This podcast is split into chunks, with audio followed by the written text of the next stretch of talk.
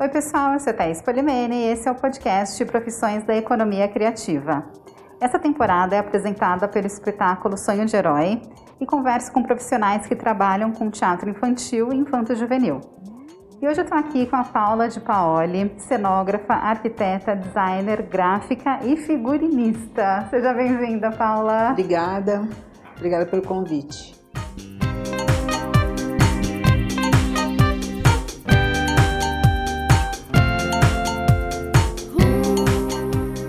Imagina, você tem um trabalho maravilhoso. Mas vamos começar a falar sobre cenografia. O que faz uma cenógrafa? Bom, então, é, foi bom você ter perguntado, porque toda vez que alguém pergunta com o que, que eu trabalho e falo que sou cenógrafa, as pessoas não sabem o que é. Elas confundem com coreógrafa, com oceanógrafa. Eu já cheguei a pegar mensagens na época da mensagem no telefone, tá, gente? Que agora está arcaico, mas que, ah, você que trabalha com coreografia. Eu falei, não. Então, toda vez que eu falo o que eu faço, eu tenho que falar para educar e depois eu tenho que falar eu faço cenário, que é uma coisa, não é muito bacana falar dessa forma, mas aí a pessoa compreende um pouco mais o que eu faço. Então eu tenho que falar a palavra cenário e não cenógrafa, que não é muito compreendido não. E a cenógrafa de teatro, como que trabalha dentro da equipe teatral? Dentro do teatro, bom, o que, que a gente, o diretor, a gente, nós somos convidados, né? Nós somos convidados para fazer o projeto e envia um texto, né? Então o diretor, você tem parcerias, né?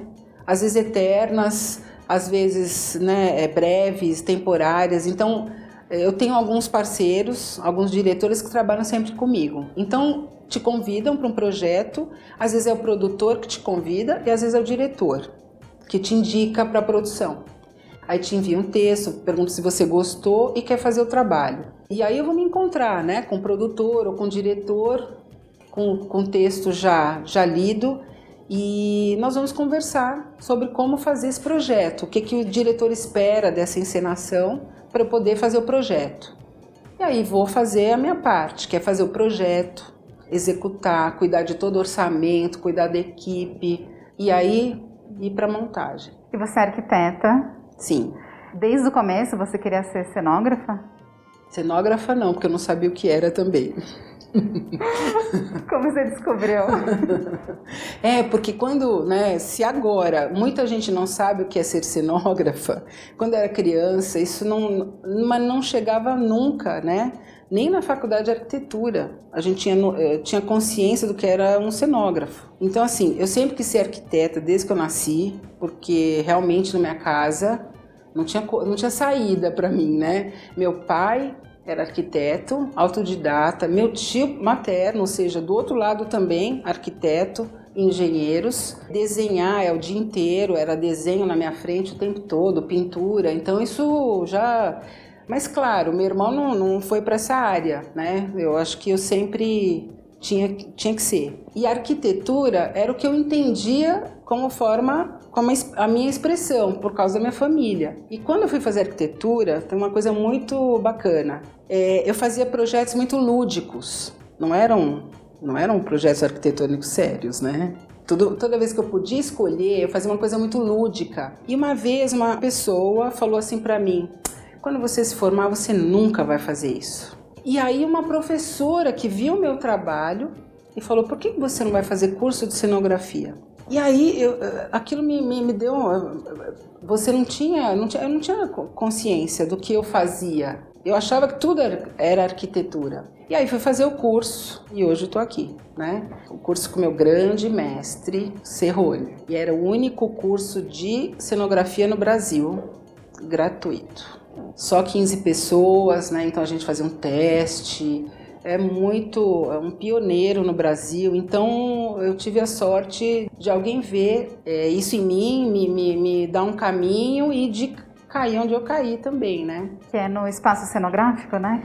É, primeiro, não foi lá que eu fiz. O, o Serrone, ele dava esse curso no núcleo do Antunes Filho, no CPT, no Sesc Consolação. Então, quando eu fiz, eu fiz no penúltimo curso do CPT, porque o Serrone ele ele dava cenografia lá no Sesc Consolação junto com o Antônio Filho. E eles faziam os espetáculos juntos. E nós que fazíamos o curso participávamos daquele, daquele espetáculo em questão. E depois o Serrone abriu o espaço cenográfico, que eu também fiz muita parceria, né? Porque a gente não desgruda do mestre até hoje, né? Ah, que gostoso, né? É. Ficar com quem é referência, assim. Sim, não, ele é engraçado. Minha, vi, minha vida tem essa coisa de mestres, de um lado e de outro. É, é interessante isso, né? E o Serrone, ele ensinava cenografia próprio para teatro ou cenografia no geral? Própria para teatro. E ele você sempre... foi para a TV? Não, Também. eu fui para. Eu sou muito eclética né? E é engraçado, quando você faz um, um trabalho, por exemplo, um teatro, aquilo vai, vai, vai chamando outras peças de teatro. Então você acaba só fazendo teatro. De repente eu vou para TV, aí você chama mais TV. Mas eu também gosto de variar. Eu gosto de aceitar desafios, coisas que eu não desconheço. Então eu também migro para cada para cada área. Eu só não fui muito para longa, né, cinema.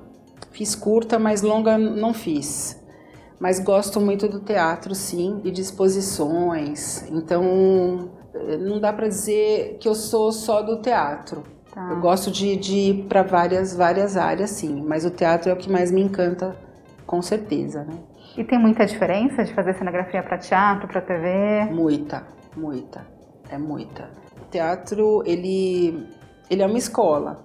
Eu acho que todo mundo deveria fazer cenografia de teatro, para entender que é um processo muito mais intenso de entrega, de coletivo, né? Eu acho engraçado hoje a discussão do coletivo, porque o coletivo no teatro ele já existe há muito tempo. Você não faz um tem até um, eu não vou lembrar dos dez mandamentos do meu mestre Serrone, mas tem um que é, é, a cenografia ela não se sobressai ao projeto. Então o teatro já trabalha dessa forma. Eu não faço um projeto autoral para eu me sobressair. Ele tem que atender à encenação. Então, o, o teatro ele te ensina isso. Ele te ensina todo esse processo de entrega, de, de texto, de criação de personagem. Nas outras áreas isso acontece também, mas às vezes a velocidade, né, um evento, você não tem tempo para desenvolver um projeto dessa forma. Então isso é, é, por causa da velocidade às vezes, não é porque não são feitos de uma boa forma, mas é a velocidade de cada um. O teatro te dá mais possibilidade de estudar, é, junto com todo um conjunto de profissionais. O trabalho tem que estar casado, né? Tem áreas que você às vezes nem encontra com, com, com cada um, né? Mas é muito diferente, sim. É bem diferente. Os materiais também são diferentes que se usam? Olha, há muito tempo atrás, o teatro, a gente tinha é, a execução no teatro, né? A cenotecnia, ela era... Cenotecnia é a parte de execução do teatro. Inclusive, o cenotécnico é quem coordena a execução da, da cenografia. Né? É, uma, é uma outra profissão que também muita gente não sabe o que é. Então, a cenotecnia não existia uma exigência porque a distância que você vê do teatro, as coisas, você não precisa ter um acabamento refinado, só que agora as coisas estão mudando. Tem uma exigência de acabamentos no teatro que não existia, até por causa da vinda dos musicais. Então hoje eu sinto que no teatro a execução ela tá com essa exigência que não existia e não às vezes nem é necessária. Aconteceu uma coisa muito interessante também na televisão. Eu peguei uma, é, uma época quando eu fiz novela no SBT em que a gente mudou para HD. E a exigência de qualidade, então, por exemplo, os cenários não eram mais executados de uma forma cenográfica, e sim arquitetônica, por causa do HD. Mas isso foi só um, um rebuliço na época que estava acontecendo. Hoje a gente voltou a executar de novo da época como como se faz na cenografia, não como na arquitetura, mas a gente não sabia muito né, das exigências de câmera e, e da qualidade que ia revelar as coisas supostamente fake, falsas, né? E aí a gente começou a fazer uma execução mais arquitetônica, foi muito interessante também. Mas é, de custo, benefício, de reciclagem, não, a gente voltou aos métodos antigos, né? Porque não é mais tão necessário assim esconder os os defeitos? Eles desfocaram tudo. Aí a gente falou por que, que a gente fez tanta coisa, né? É, pedra era pedra mesmo, mármore era mármore, não era mais uma madeira pintada imitando mármore, né?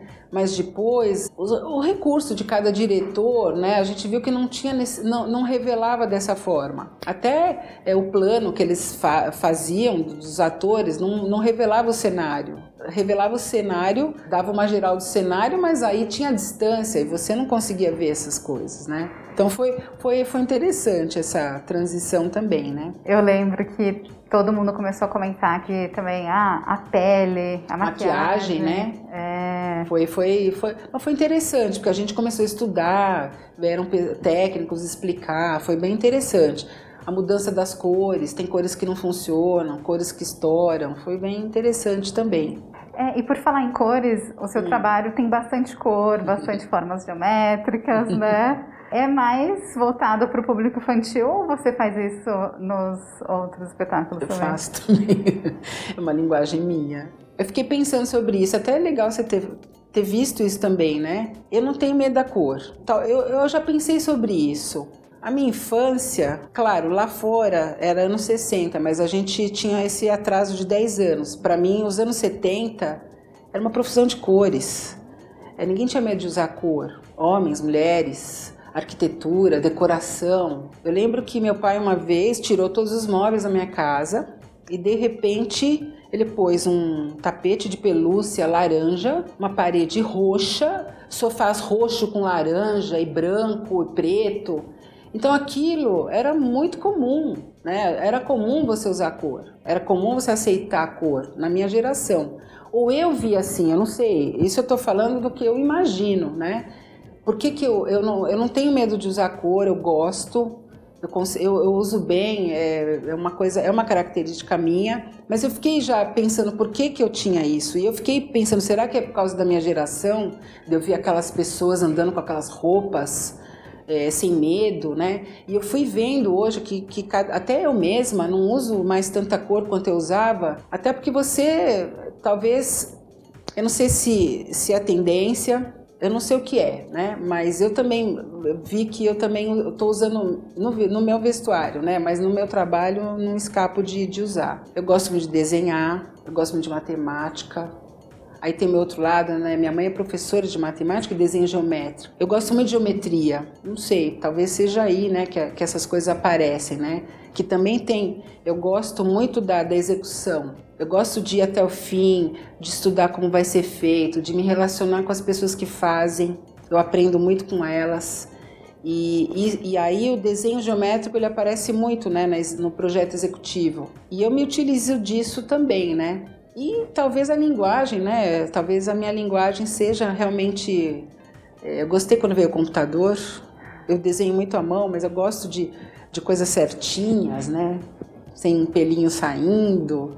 Eu, quando eu, eu, tento fazer um trabalho orgânico, daqui a pouco eu já estou ajustando, aí o que era orgânico vira uma bola, uma, um círculo perfeito, sei lá, acho que vai para esse caminho aí.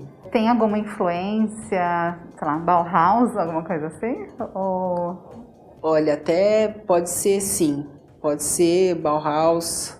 Engraçado, gosto muito do Burle Marx, da, do paisagismo dele, o design, né, o design que ele adota, eu gosto muito. Até utilizei já em alguns projetos meus como referência a geometria. A geometria é uma, uma boa referência para mim. Às vezes até parto de algumas estampas para criar um projeto. E até de, de, teatro infantil, né? A gente usa muito, né? Hoje a gente não tem esses recursos de referência. Um teatro infantil ele é muito rico de formas, de, de geometria, de cores. Então eu vou buscar sempre os nossos movimentos mais mais lá atrás, né? Art Nouveau, Art Deco, a gente não consegue pegar isso agora com a nossa arquitetura, né?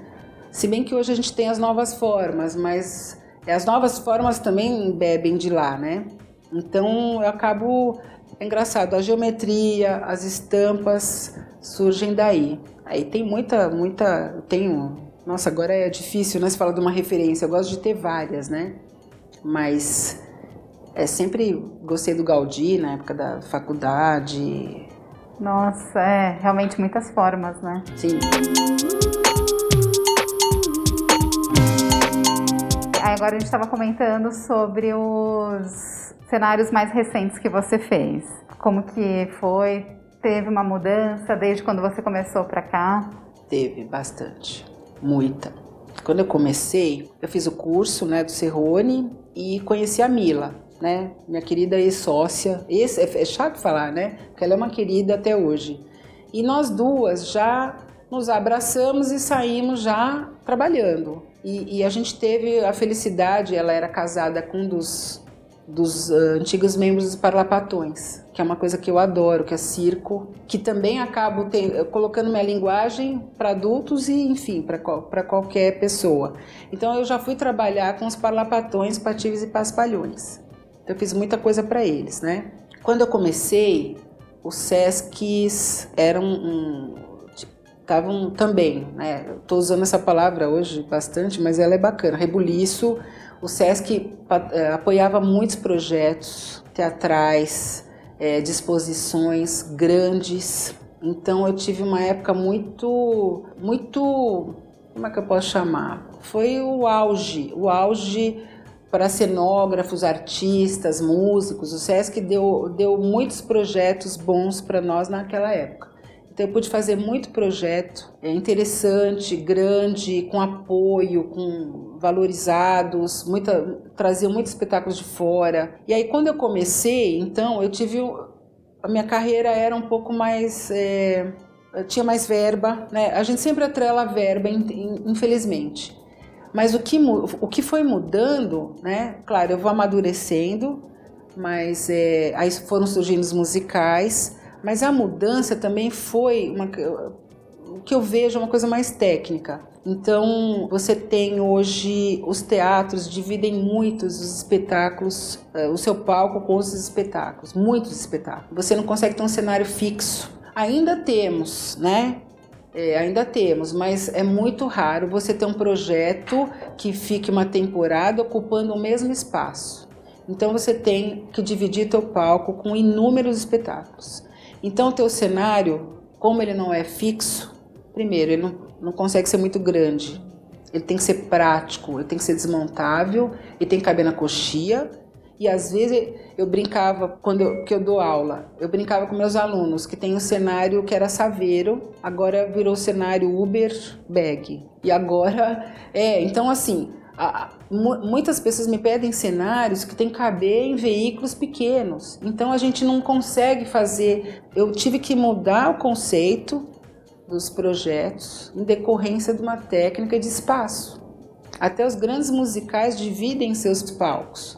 Então também a gente tem sempre que pensar, claro, você cria o conceito do projeto, mas você tem que pensar muito na técnica e a técnica acaba também influenciando depois no seu, no seu projeto e você alterando o projeto para ele ficar prático. Ele, então hoje essa praticidade deu uma diferença muito grande nos projetos desde que eu comecei e reduziu, né? E os custos também, né? Cada vez mais a gente tem, tem um custo menor para os projetos, para execução. Então isso também influencia na criação, mas te faz ter uma criatividade maior sempre. Então isso é muito interessante. Talvez ela não é vista, porque às vezes não são grandes cenários, mas ela é do nosso lado aqui de artista, a gente a gente exercita muito, né? Então não é às vezes uma coisa ruim você não ter uma verba. Você vai buscando outras outras soluções. Isso é uma característica da cenografia brasileira, né? Que é incrível. Lá fora, e aqui mesmo também, né? Você comentou que hoje os espetáculos dividem, né, os palcos, assim, especialmente infantil, né? Porque é muito difícil um infantil só ocupar Sim. o único teatro. É, até porque ele pega o horário, um horário que não, o adulto não usa, né? O que acontece também, a luz também acaba sendo prejudicada, porque você tem nas varas uma iluminação que tem que atender às vezes até vários espetáculos. Então o iluminador também tem uma limitação, assim como eu ele, ele tem que usar já às vezes até a iluminação feita para o espetáculo, criar uma luz que já, já não precise ficar mudando refletores, né? E a cenografia também. E essa divisão do, do palco, ela realmente deu uma, uma mudança aí na, na característica da cenografia, né? Eu imagino que cenário para musical sejam os maiores que você fez. Também. Eu já fiz alguma Projeto meu não, porque é Bienal é diferente, mas eu acompanhei as, algumas Bienais de Arte de São Paulo. Desde a, uma exposição que foi muito famosa aí do, dos guerreiros de Xi'an, na Oca. Então esses são grandes projetos. Mas na área teatral, realmente o musical é um, foi os maiores, um dos maiores que eu fiz, né? E é muito diferente fazer cenário para musical e para peça não musical? Vou falar uma coisa. Às vezes um cenário maior, você se organiza muito mais. Então, às vezes, um cenário menor dá muito mais trabalho. Não sei por que isso acontece porque realmente você cerca muito mais um trabalho maior, parece que com tanta responsabilidade você tem mais, você tem que ter mais tempo. O, os, os, cenários menores, às vezes você fala, ah, mas não, não é. Ele é tão complexo quanto, né? Claro que o volume é outro, mas as exigências são as mesmas técnicos, até por causa dessa, o que eu falei, dessa divisão do palco com os espetáculos. Então, às vezes você vê um cubo no palco, um, simplesmente um cubo, simples, mas o que ele tem de técnica ali para ser desmontável, para o técnico movimentar no palco, ou o ator, é enorme, que não dá para se ver como se vê no musical. Mas claro que pelo volume, pelo tamanho, é lógico que o musical é muito mais complexo. Você já fez algum cenário que os atores tiveram que desmontar? A maioria. Hoje a maioria. E como que é? Como eu, eu, eu dou aula na SP Escola de Teatro, junto com meu parceiro, meu, meu marido, que ele é cenotécnico, então nós damos aula para técnicas de pau. E o que a gente observou é que muitos atores estão fazendo esse curso. Porque nos pequenos espetáculos, o ator aqui atua ele viaja, ele produz, ele desmonta o cenário, ele monta o cenário e ele cuida dos figurinos. E monta a luz e desmonta a luz. Então, os atores em pequenos espetáculos são eles que fazem praticamente tudo. Então, assim, quando eu entrego um cenário, claro, eu, o cenotécnico executa, eu entrego, nós montamos, entregamos o cenário para a produção. Nessa montagem, a gente chama quem vai ser o responsável pela temporada, pela, pelas viagens, e, e, normalmente são os atores. Ou às vezes eles contratam um técnico, né, um técnico de palco, ou um maquinista, ou um, um contra-regra. Então nós sempre, quando entregamos o projeto, a gente explica, a gente chama para explicar toda a parte técnica, ou a movimentação, porque a gente eu falo, o cenário também ensaia, né? Todo mundo acha que a gente entrega o cenário, não. A gente e às vezes até tem essa exigência, nossa, não está pronto, não resolveu, não funcionou, não. A gente também ensaia. Então a gente também coloca, quando a gente leva para o palco, a gente ensaia com os atores para ver se está funcionando. Os técnicos que são também é, quem vão manusear depois, até eles vão consertar o cenário, eles vão manter o cenário. Então eles têm que saber como foi feito e às vezes alguma dica, às vezes indica materiais e a gente está sempre aberto a receber aquele telefonema, olha, aconteceu alguma coisa, o que, que eu faço? A gente também acaba dando esse suporte, né? Então, eu acho que tem essa diferença também, né? No cenário de teatro, ele tem que ser um pouco mais resistente do que o de TV, por exemplo.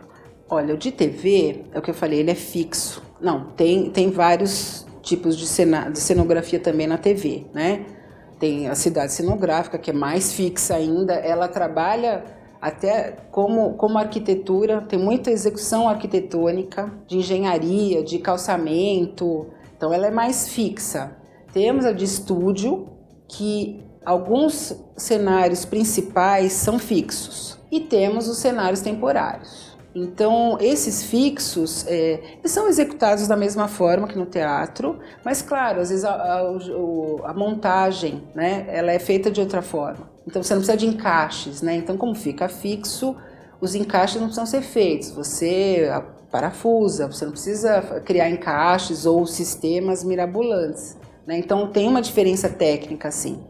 Quanto mais desmontável, mais complexo, mais caro, mais material vai. E, e cenários fixos você tem, você não precisa de tanta tanto pensamento técnico para desmontagem, né? Claro que sim, porque a gente também depois acaba aproveitando para outros cenários, para outras novelas ou outros seriados, alguma coisa assim. É, você comentou agora do aproveitamento. Você tem percebido alguma preocupação por parte da produção de utilizar materiais mais sustentáveis?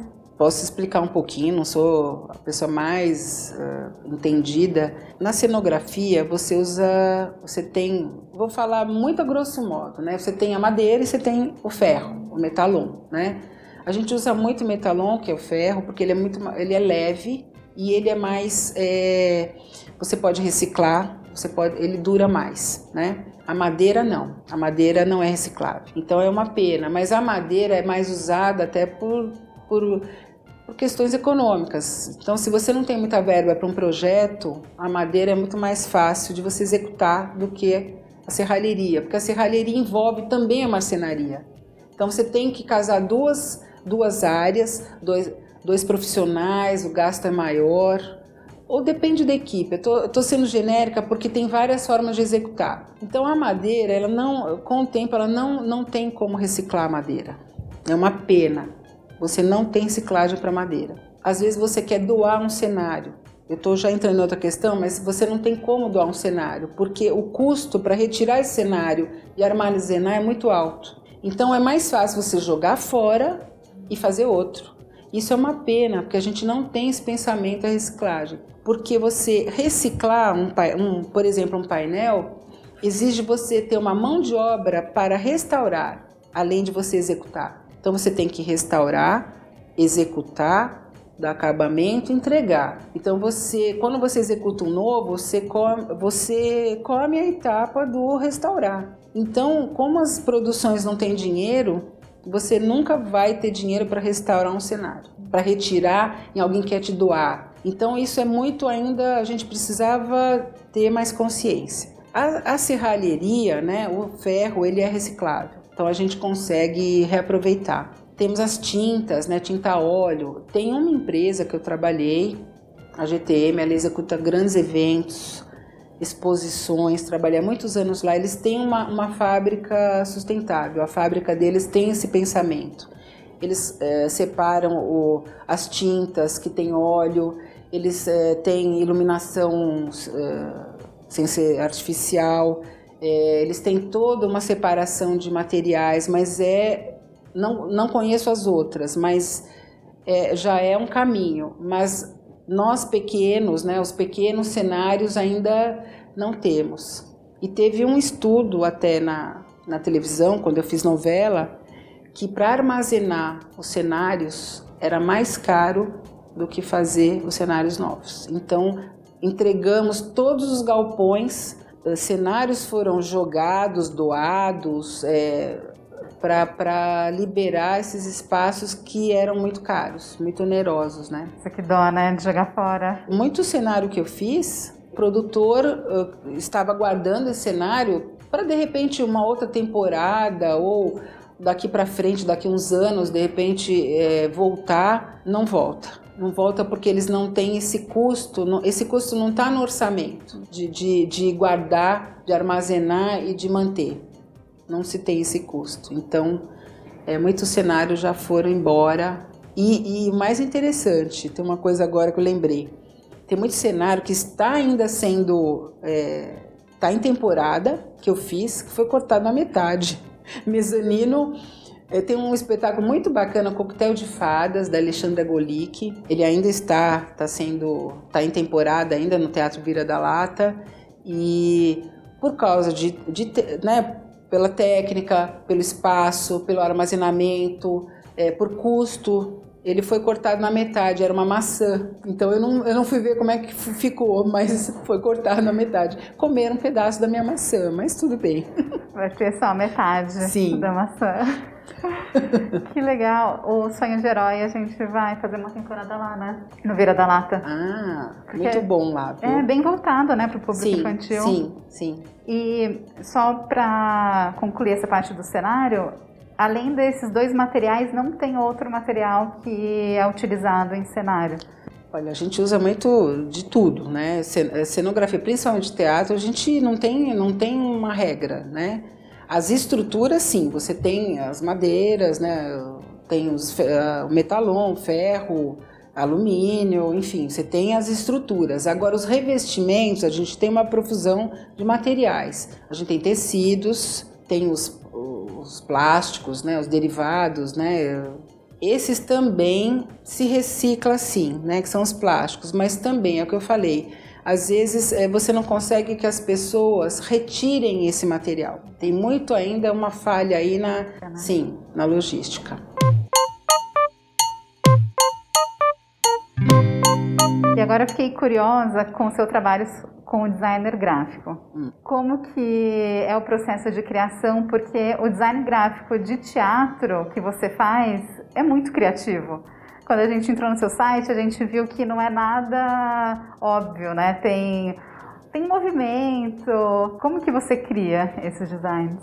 Vou começar só um pouquinho lá atrás, que também foi igual a cenografia. A forma como eu apresentava os projetos na faculdade eram gráficos. E eu também achava tudo natural. E alguém também, uma outra professora, olhou e falou: por que você não faz programação visual? E para mim era sempre: nossa, tá bom, né? E fui fazer. E tinha história em quadrinhos, né? Aí eu me diverti, né? E, e fui fazer design gráfico. Então o que, que eu faço, né? O design gráfico para mim eu, eu, uso tudo, né? Eu sou, sou espertinha, eu pego, às vezes, um, um design gráfico, eu parto para um cenário, para um figurino, para uma ilustração ou do cenário, eu parto para o design, pra... eu vou fazendo um, uma, uma associação. Inclusive, às vezes, até ilustro nesse design. E essa ilustração tem um figurino, já tem uma cartela de cores. E às vezes nesse design tem um fundo gráfico. Esse fundo gráfico ele vai para o espaço e vira um, vai se tridimensionalizando. Então eu vou fazendo uma associação. Para mim é uma única coisa, é uma coisa só. E que também é bacana porque eu trabalho com outros profissionais, né? Eu não faço às vezes tudo num espetáculo. Tenho grandes parceiros, né? Figurinistas também. E, e às vezes eu faço figurino e algum amigo meu faz a cenografia, mas eu gosto de, de casar esse trabalho. Às vezes uma apresentação minha de design gráfico sugeriu para o figurinista todo o seu trabalho de cartela de cores e de ou vice-versa. Então, às vezes eu ve, vendo um projeto de um outro profissional, né, do, do, do, principalmente um figurinista que é o mais próximo de mim, né, na, que tem que a gente tem que ter uma linguagem conversando. É, ele me traz esses indícios e aí no design, eu falei, aparecem as cores, as estampas, cada espetáculo tem o seu conceito, né? Claro que a gente coloca a linguagem, né? Mas tem o conceito do espetáculo também, né? Só ficamos apaixonados pelo seu design. Ah, obrigada.